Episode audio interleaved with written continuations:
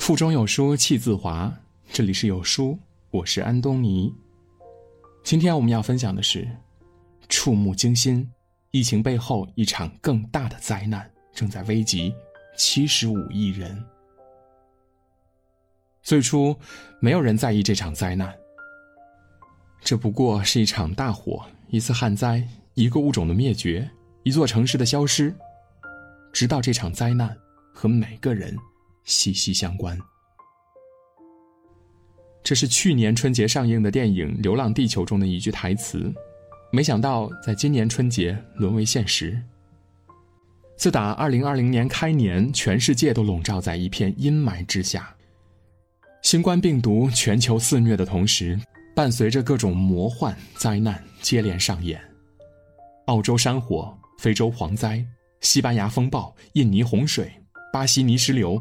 波兰禽流感、伊朗雪崩、北极甲烷大爆发、澳大利亚蝙蝠咬人，这不禁让人发问：二零二零年到底怎么了？更恐怖的是，这些还远没有结束。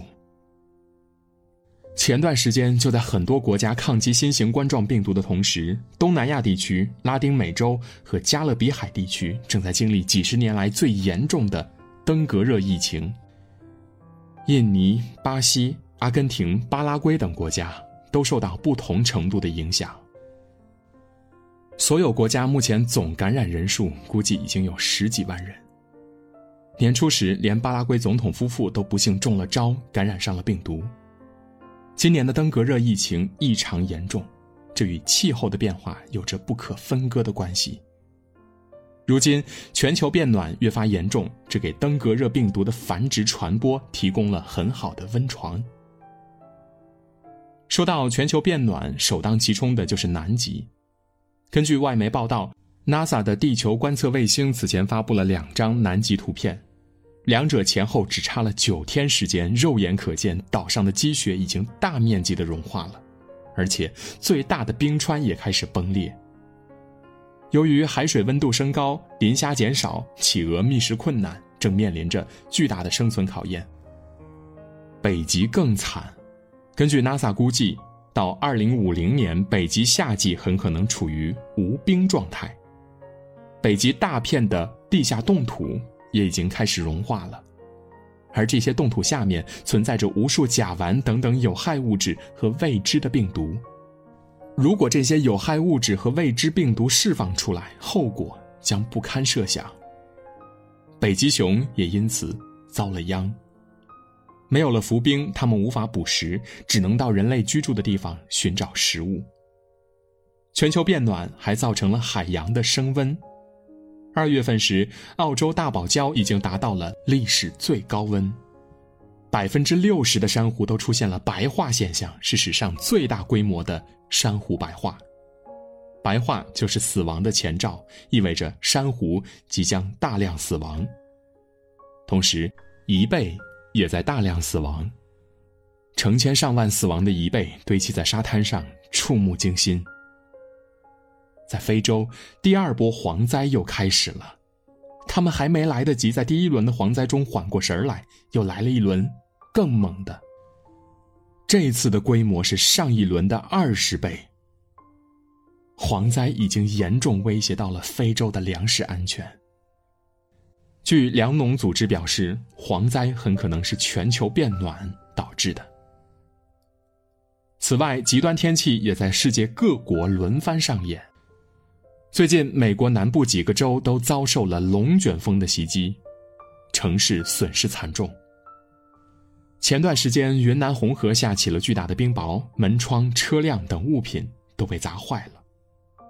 年初的时候，全球多地发生地震，波多黎各更是遭遇了一百零二年来最强的地震侵袭，当地著名景点石拱门在地震中坍塌了。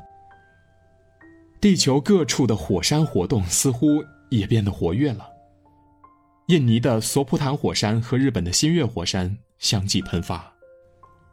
类似的极端天气还有很多。来到二零二零年，才猛然发现，《流浪地球》并不是一部科幻片，而是一部预告片。大自然仿佛是在接连发出警告：人类是时候该觉醒了。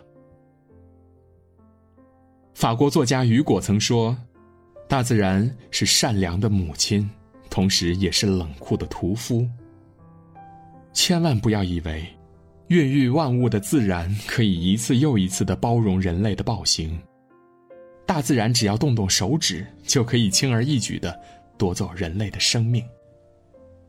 遗憾的是，人类总是不以为然。澳洲山火烧了将近半年时间，人类最开始几乎就是听之任之的态度。看这一千一百二十万公顷的土地变为焦土，十亿的动物惨死。一眼望去，全是死去的动物。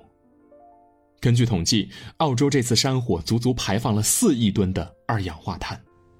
这一把火让世界各国努力减排几年的成果全部白费了。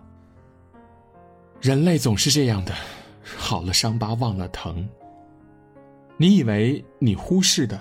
仅仅只是一场山火，一只动物，一个森林，一片大海。殊不知，你正在亲手毁掉的，是你自己。没有什么魔幻的二零二零，也许这一切只是个前兆。如果我们再不改变观念，采取行动，更大的灾难还在后面。人类真的是太傲慢了。美国学者甘哈曼曾说。人们常常将自己周围的环境当做一种免费的商品，任意的糟蹋而不知加以珍惜。是的，我们自以为是宇宙的中心，心安理得的享受着自然给予的馈赠，总是不计后果的去伤害野生动物，破坏环境，破坏自然的内在平衡。董卿在主持人大赛曾谈到人与自然的关系，伤害与被伤害有时候也是对立统一的关系。伤害他人有时候也意味着毁灭自己，即便你占尽了优势，也不可能是为所欲为的。对不起，枪响之后，没有赢家。当人类欢呼对自然的胜利之时，也就是自然对人类惩罚的开始。当我们发问：二零二零年到底怎么了？所发生的这一切到底应该归咎于谁的时候，其实我们比谁都清楚。罪魁祸首，就是人类自己。大自然已经对人类敲响了警钟，不要等到一切为时已晚才明白敬畏自然的真理。只有我们拥有对于生命和自然的敬畏之心时，世界才会在我们面前呈现出它的无限生机。共勉，点个再看吧，不要让保护动物、爱护环境。只沦为一句口号。在这个碎片化的时代，你有多久没有读完一本书了？长按扫描文末的二维码，在有书公众号菜单免费领取五十二本好书，每天有主播读给你听。好啦，今天的文章就分享到这里，感谢聆听，愿你的每一天都过得充实有意义。记得在文章的末尾点一个再看让有书君知道你们在听。我是安东尼明天清晨我依旧在有书等你。早安。